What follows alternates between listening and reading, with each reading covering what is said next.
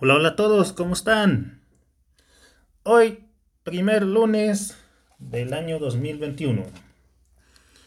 Lunes 4 de enero.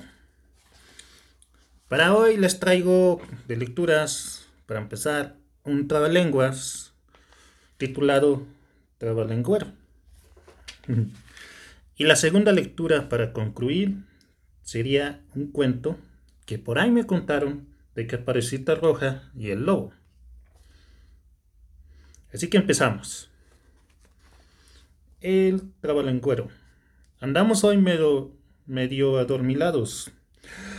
A ver si nos despiertan estos trabalenguas. Los voy a ir leyendo. A ver si ustedes lo pueden repetir. Compré pocas copas. Pocas copas compré. Y como compré pocas copas, pocas copas compré. A ver, inténtenlo. Pónganle pausa. Ok, continuamos. La pícara pájara pica, la típica jícara.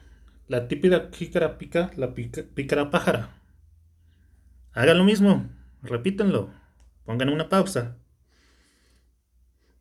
Continuamos. Chango chino chifrador, que chifras a tu china changa. Ya no chifres a tu china changa, chango chino chifrador. A ver, ¿quién puede? Siguiente. Rosa Rosales cortó una rosa. ¿Qué roja la rosa de Rosa Rosales? Mm, algo sencillito ese, ¿verdad? Inténtenlo. Siguiente. Rosa rizo reza en ruso. En ruso reza rosa rizo. El que sigue. Entró contigo. Ay, ya me equivoqué. También ya me trabé yo. Bueno, déjenlo, vuelvo a intentar. Entro contigo a un tren contigo. A un tren contigo, entro contigo. Uy, qué trabajo. Ya saben la dinámica. Una pausita e inténtenlo. Siguiente y último trabalenguas para despertarnos. El amor es una locura, que ni el cura la cura. Si el cura la cura, es una locura de cura. Eh, no se la sabían, ¿verdad?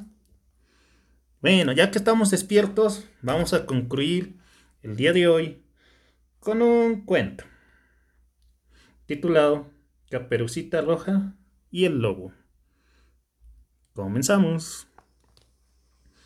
Todos conocemos el cuento de Caperucita Roja, pero nunca nos lo han contado así como lo van a oír hoy. Estando una mañana haciéndose el bobo, le entró un hambre espantosa al señor lobo.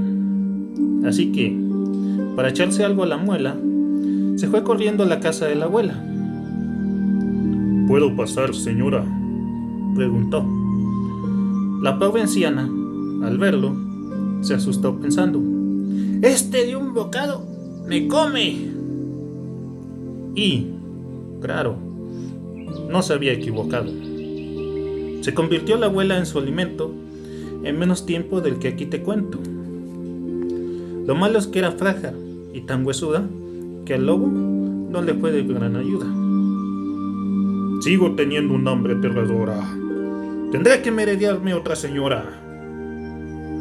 Y, al no encontrar ninguna en la nevera, gruñó con impaciencia aquella fiera.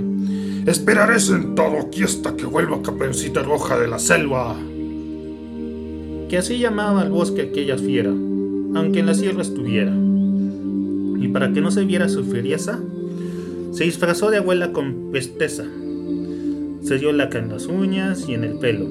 Se puso la gran falda gris de vuelo, zapatos, sombrerito, una chaqueta y se sentó en espera de la nieta.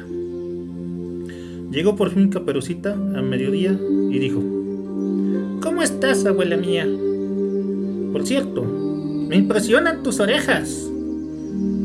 Para oírte mejor, que las viejas somos un poco sordas. Abuelita, ¿qué ojos tan grandes tienes?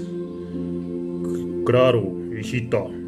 Son los nuevos lentes que me he puesto para que pueda verte. Con Ernesto, el oculista, dijo el animal, mirándola con gesto angelical mientras que se le ocurría que la chica iba a saberle mil veces más rica que el rancho precedente. De repente, Caperucita dijo, ¡Qué imponente abrigo de piel llevas este invierno! El lobo, estupefacto, dijo, ¡Un cuerno! O no sabes el cuento o tú mientes. Ahora te toca hablar. Hablarme de mis dientes. ¿Me estás tomando el pelo? Oye, mocosa, te comeré ahora mismo. Y a otra cosa. Pero ella se sentó en una silla, sacó una pistola de la capa, con calma bien a la, apuntó bien a la cabeza. ¡Pam! Ahí cayó la, la buena pieza. Al poco tiempo vi a Caperucita cruzando por el bosque. Pobrecita. ¿Saben que la lleva lo que llevaba la infeliz? Pues nada menos que un traje que a mí me pareció de piel de un lobo que estuvo una mañana haciéndose el bobo. Espero les haya gustado este cuento. Algo curioso, ¿verdad? Hasta la próxima.